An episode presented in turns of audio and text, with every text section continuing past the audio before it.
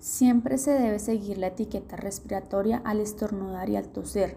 Da clic en el video para conocer con detalle esta información. Al finalizar, da clic en el botón rojo para continuar.